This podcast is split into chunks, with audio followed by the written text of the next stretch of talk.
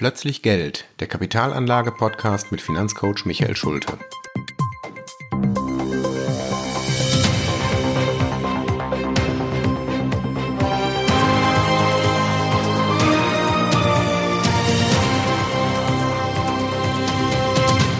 Folge 2 Fonds und Dampfmaschinen.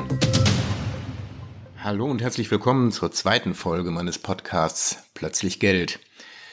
Ja, in dieser Folge wollte ich mal einen großen Schritt zurück machen, denn ähm, beim Thema Geldanlage und auch Investmentrente, was ich ja schon in der ersten Folge mal angedeutet habe, geht es immer um Investmentfonds. Und ich werde häufig gefragt von Kunden, ähm, sind Fonds denn eigentlich sicher? Und wenn ich dann selber sage, dass ich mein eigenes Vermögen auch zu 100 Prozent in Investmentfonds angelegt habe, kommt meistens die zweite Frage. Ja, aber man kann doch nicht alles in Fonds anlegen. Man muss doch auch ein bisschen streuen. Das sagen Sie doch auch immer. Risikostreuung ist wichtig. Und da geht doch das nicht, dass man das alles in Fonds anlegt. Diese Fragen zeigen mir, dass es bei Investmentfonds, auch wenn das Wort fast jedem geläufig ist, aber dass es da noch große Missverständnisse oder Unsicherheiten gibt, was eigentlich so ein Investmentfonds ist. Und deshalb habe ich mir gedacht, ich widme diese Folge mal dem Investmentfonds und versuche sehr einfach zu erklären, was das eigentlich ist. Ja, und wenn es um einfache Erklärung geht, da gibt's für mich eigentlich ein riesiges Vorbild eines Erklärers, äh, den die, die Boomer unter meinen Zuhörern sicherlich kennen werden, und zwar ist das der Lehrer Bömmel aus der Feuerzangenbowle. Der hat eine herrliche Erklärung in seinem Physikunterricht gehabt, als es um die Dampfmaschine ging. Und das will ich jetzt mal kurz versuchen, so frei aus dem Kopf heraus zu zitieren. Der Lehrer Bömmel, der hatte also so einen richtig schönen rheinischen Akzent und fing dann an, ja, was haben wir denn heute? De Dampfmaschine. Also, was ist eine Dampfmaschine? Eine Dampfmaschine, das ist eine große, schwarze, runde Raum. Und dieser Raum, der hätte zwei Löcher. Das eine Loch, da kütt der Dampf rein. Und das andere Loch, das kriegen wir später. So, und das war's dann. Der Rest verliert sich dann im Lärm der Klasse. Aber das finde ich einfach ein herrliches Beispiel, wie man einen komplexen technischen Apparat mit sehr, sehr einfachen Worten so beschreiben kann, dass man schon mal eine grundsätzliche Vorstellung davon hat. Man muss nicht jedes Schräubchen und jedes Ventil und die Pleuelstange erklären, sondern eine große ein großes Bild zu kriegen, dafür reicht es häufig, ähm, die Dinge einfach zu beschreiben. Und das, das will ich jetzt eben heute auch mal mit dem Investmentfonds versuchen. Also unter Verzicht auf irgendwelche ähm, finanzdenglischen Ausdrücke ganz einfach zu erläutern, wie so ein Investmentfonds eigentlich funktioniert und warum die Frage, ist ein Investmentfonds eigentlich sicher, überhaupt keinen Sinn macht. Also fangen wir mal damit an, fangen wir mit dem Wort an. Investment ist, glaube ich, klar, nicht? Man, man kann etwas investieren, also man legt sein Geld an. Also man tauscht quasi Geld gegen einen Sachwert in diesem Falle.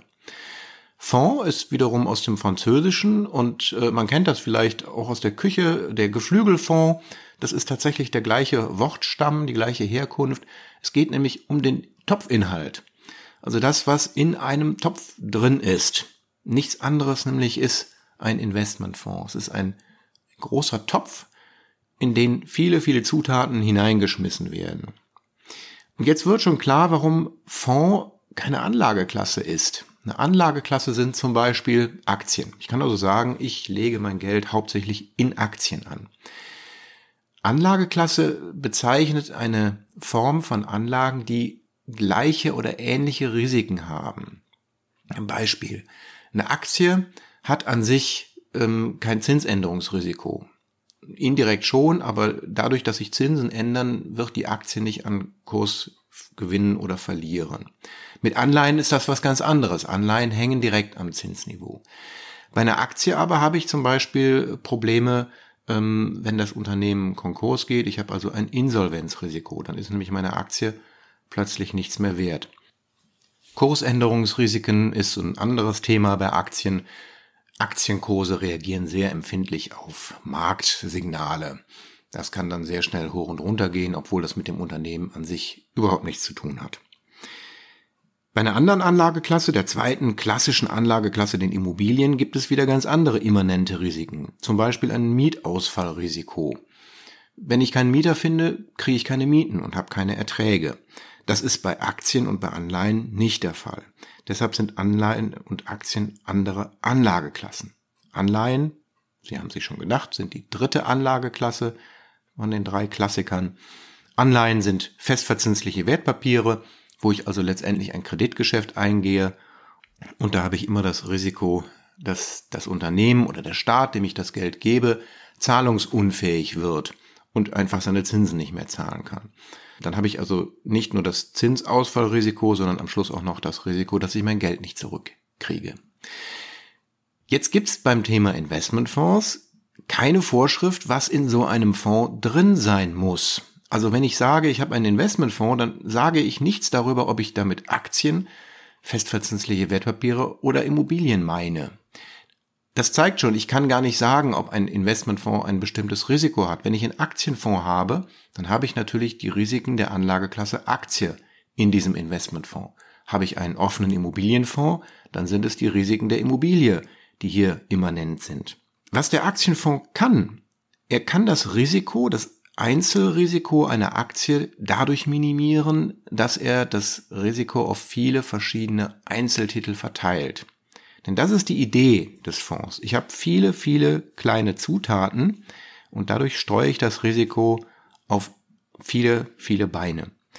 Ein Aktienfonds hat in der Regel mindestens 20 bis hin zu mehreren tausend Einzelwerten. Also wenn ich dann zum Beispiel mal so ein, so ein ETF über den MSCI World mir angucke, das ist ja auch letztendlich ein Investmentfonds, ein passiver Investmentfonds. Das werde ich auch noch später erklären in einer anderen Folge, was da der Unterschied ist. Aber da habe ich über 2000 Einzeltitel in so einem Fonds. Das heißt, wenn jetzt eine oder zwei Unternehmen pleite gehen, dann stört das den gesamten Fonds nicht mehr. Ich kann dadurch, dass ich eine Anlageklasse in einem Investmentfonds abbilde, das Risiko immer nur mindern. Wenn ich eine Einzelaktie kaufe, dann setze ich alles auf eine Karte. Ich hoffe, dass diese eine Aktie steigt oder sinkt oder vielleicht mir eine anständige Dividende zahlt. Findet das nicht statt, dann habe ich mein gesamtes Geld in den Sand gesetzt und schlimmstenfalls verloren, wenn das Unternehmen pleite geht. Ich sag mal nur Wirecard. Da haben wir alle erlebt, dass selbst DAX-Unternehmen nicht sicher sind. Hätte ich dagegen einen Aktienfonds für deutsche Aktien gehabt, in dem vielleicht ja, der DAX abgebildet wird und ich 40 verschiedene Aktien habe, dann wird die Insolvenz der Firma Wirecard kaum den Fondspreis beeindruckt haben, weil es ja nur eine von 40 Firmen gewesen ist. Anderes Beispiel, schauen wir uns mal einen offenen Immobilienfonds an. Wie der Name schon sagt, sind hier keine Aktien drin, sondern hier sind Immobilien drin. Ein offener Immobilienfonds ist also etwas völlig anderes als ein Aktienfonds. Er heißt nur Fonds, weil ich eben auch hier viele einzelne Immobilien in einem Topf habe. Auch hier gibt es wieder völlig unterschiedliche Größenordnungen. Immobilienfonds, die gerade erst anfangen, die haben dann normal nur drei oder vier Immobilien das sind dann natürlich keine kleinen Einfamilienhäuser, sondern das sind dann gleich große Logistikzentren, ähm, Geschäftshäuser oder auch so Malls, Einkaufszentren, ähm, Kliniken. Das sind so normalerweise Dinge, die in offenen Immobilienfonds drin sind. Das sind also gleich mehrere hundert Millionen Euro, die da in einem Objekt sind. Große Immobilienfonds, ähm, die haben dann auch mehrere hundert Objekte und mehrere Milliarden Euros versammelt. Auch hier sieht man, habe ich einen Mieterausfall in einem meiner beispielsweise 100 Objekte, dann werde ich das in meinem Fonds so gut wie gar nicht merken. Im Gegenteil, ich habe immer bei 100 Immobilien irgendwo mal einen Mieterausfall. Ich muss ja auch mal eine Immobilie renovieren oder sanieren. Also ein gewisser Leerstand ist völlig normal. Dadurch, dass ich das aber auf viele verschiedene Einzelobjekte verteile, sinkt das Risiko. Ich glaube, jetzt ist schon klar geworden, warum die Frage, ob Fonds sicher sind, gar keinen Sinn macht. Ich könnte genauso gut fragen, ähm, sind Autos schnell? Da wird man auch mit den Schultern zucken und sagen, ja, ein Formel 1 Bolide ist schnell.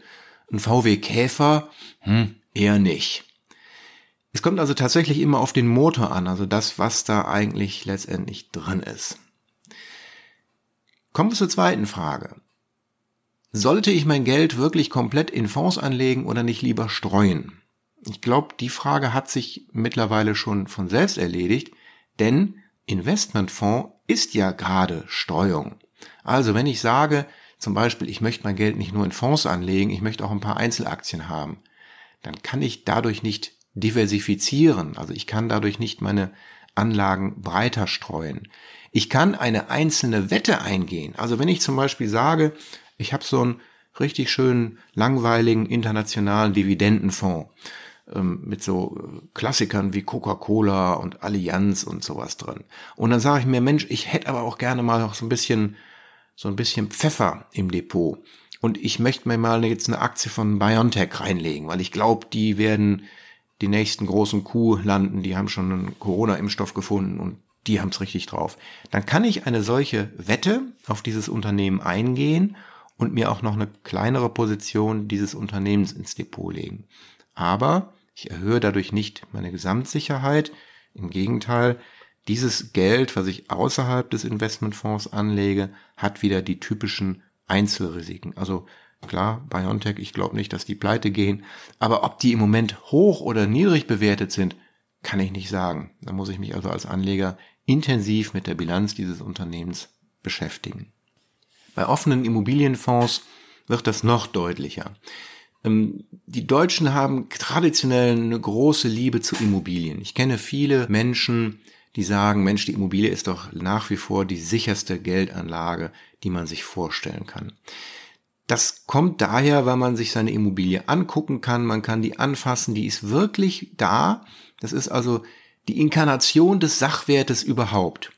So eine Aktie oder noch, noch ähm, stärker auf der Abstraktionsebene nach oben gesetzt, der Aktienfonds, die kann ich mir nicht ansehen. Ich kann natürlich, wenn ich eine Siemens-Aktie habe, zu Siemens fahren, mich vor das Gebäude stellen und sagen, Mensch, klasse, ein Fenster von dem Laden gehört dir. Ähm, das kann ich mir also wenigstens noch vorstellen. Aber so ein Aktienfonds mir vorzustellen, das geht über die Gedanken, gedanklichen Vorstellungen weit hinaus, weil da eben viele äh, Einzelaktien drin sind. Ich kann also letztendlich bei einem Investmentfonds immer nur eine Zahl auf einem Bildschirm oder auf einem Stück Papier mir angucken, ohne wirklich eine Vorstellung davon zu haben, was dahinter steckt. Tatsächlich aber ist es genau der gleiche Sachwert, der in diesem Fonds steckt, wie auch die Immobilie, die auf der grünen Wiese steht und die ich anfassen kann. Nur, dass es eben ein verbriefter Sachwert ist, also nicht ein real anzuschauender, sondern einer, der verbrieft und gebündelt in einem Investmentfonds vorliegt.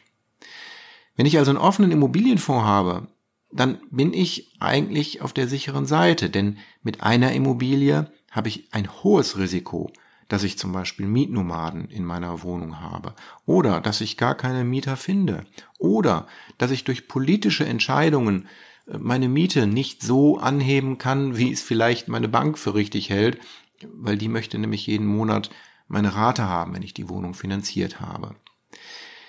Dieses Risiko habe ich bei einem offenen Immobilienfonds nicht, denn die Rendite, die bei dem offenen Immobilienfonds rauskommt, die ist tatsächlich nach allen Kosten, nach allen Mietausfällen und auch nach der Verwaltung, die ich ja bei der eigenen Wohnung gerne mal rausrechne. Ich tue ja gerne so, als ob Verwaltung nichts kostet. Ich mache das ja selber. Dafür muss ich mich aber tatsächlich selber drum kümmern und muss auch immer mal wieder die berühmte Glühbirne austauschen, wenn der Mieter anruft.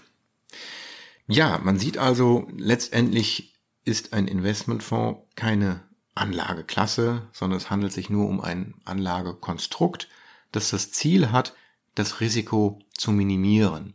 Deshalb ist meine These, die ich wirklich vertrete, dass es definitiv Sinn macht, sein Geld in Investmentfonds komplett anzulegen.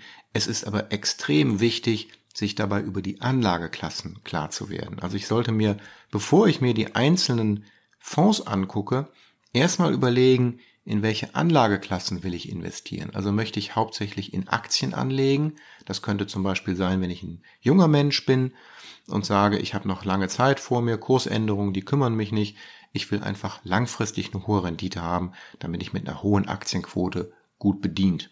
Wenn ich dagegen älter bin und sage, mir sind Erträge wichtig, also Kurssteigerungen, da kommt es mir nicht so sehr drauf an. Ich möchte hauptsächlich, dass mein Geld für mich arbeitet und mir jedes Jahr eine Rente abwirft.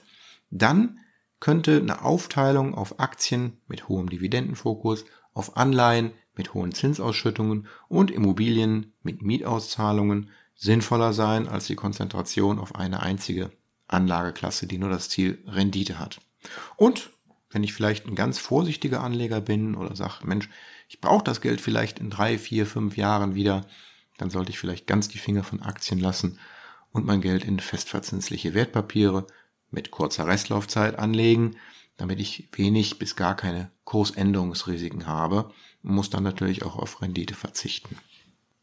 Noch was zum Thema Sicherheit. Das liegt mir auch am Herzen, immer wieder zu betonen, dass ein Investmentfonds tatsächlich ein eigenes Sondervermögen ist. Das heißt, der Investmentfonds gehört nicht der Fondsgesellschaft, sondern gehört tatsächlich Ihnen, dem Anleger. Es ist tatsächlich so, dass der Fondsmanager selber überhaupt keinen Zugriff auf das Vermögen hat. Es ist also nicht so, dass der sich das Geld einfach mal in seinen Aktenkoffer packen kann und dann über alle Berge ist. Das geht nicht. Denn das Geld liegt nicht bei der Investmentgesellschaft, sondern es liegt bei einer Depotbank.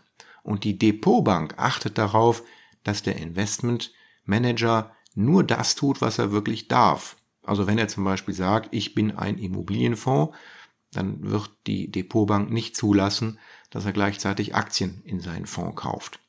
Oder er muss bestimmte Quoten einhalten. Er darf also bestimmte Aktienquoten nicht über- oder unterschreiten. Auch das ist Sache der Depotbank, dies zu überprüfen.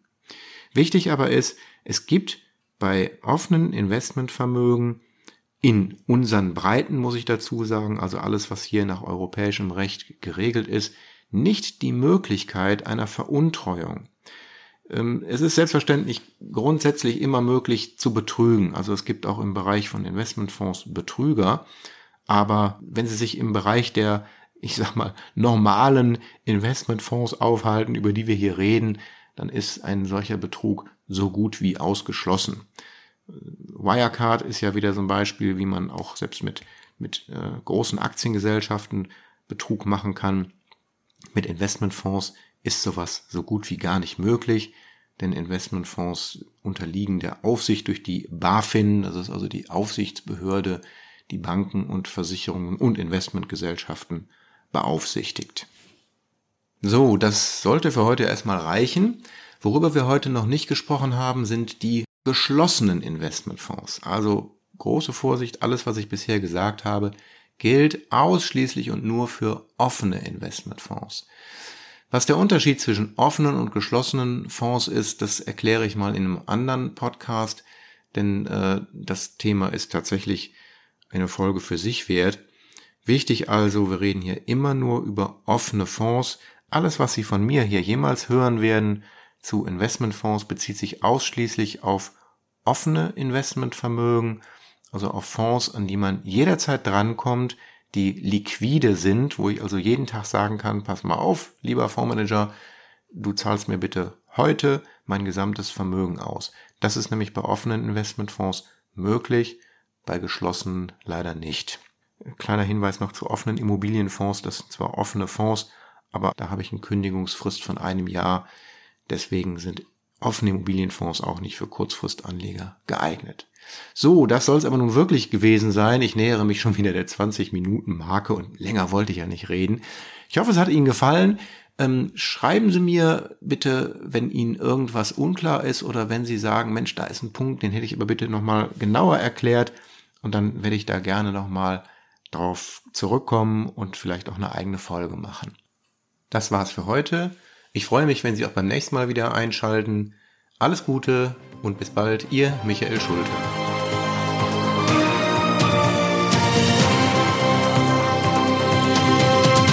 Das war Plötzlich Geld, der Kapitalanlage-Podcast mit Finanzcoach Michael Schulte. Für weitere Folgen abonnieren Sie unseren Podcast und schauen Sie auf meiner Website vorbei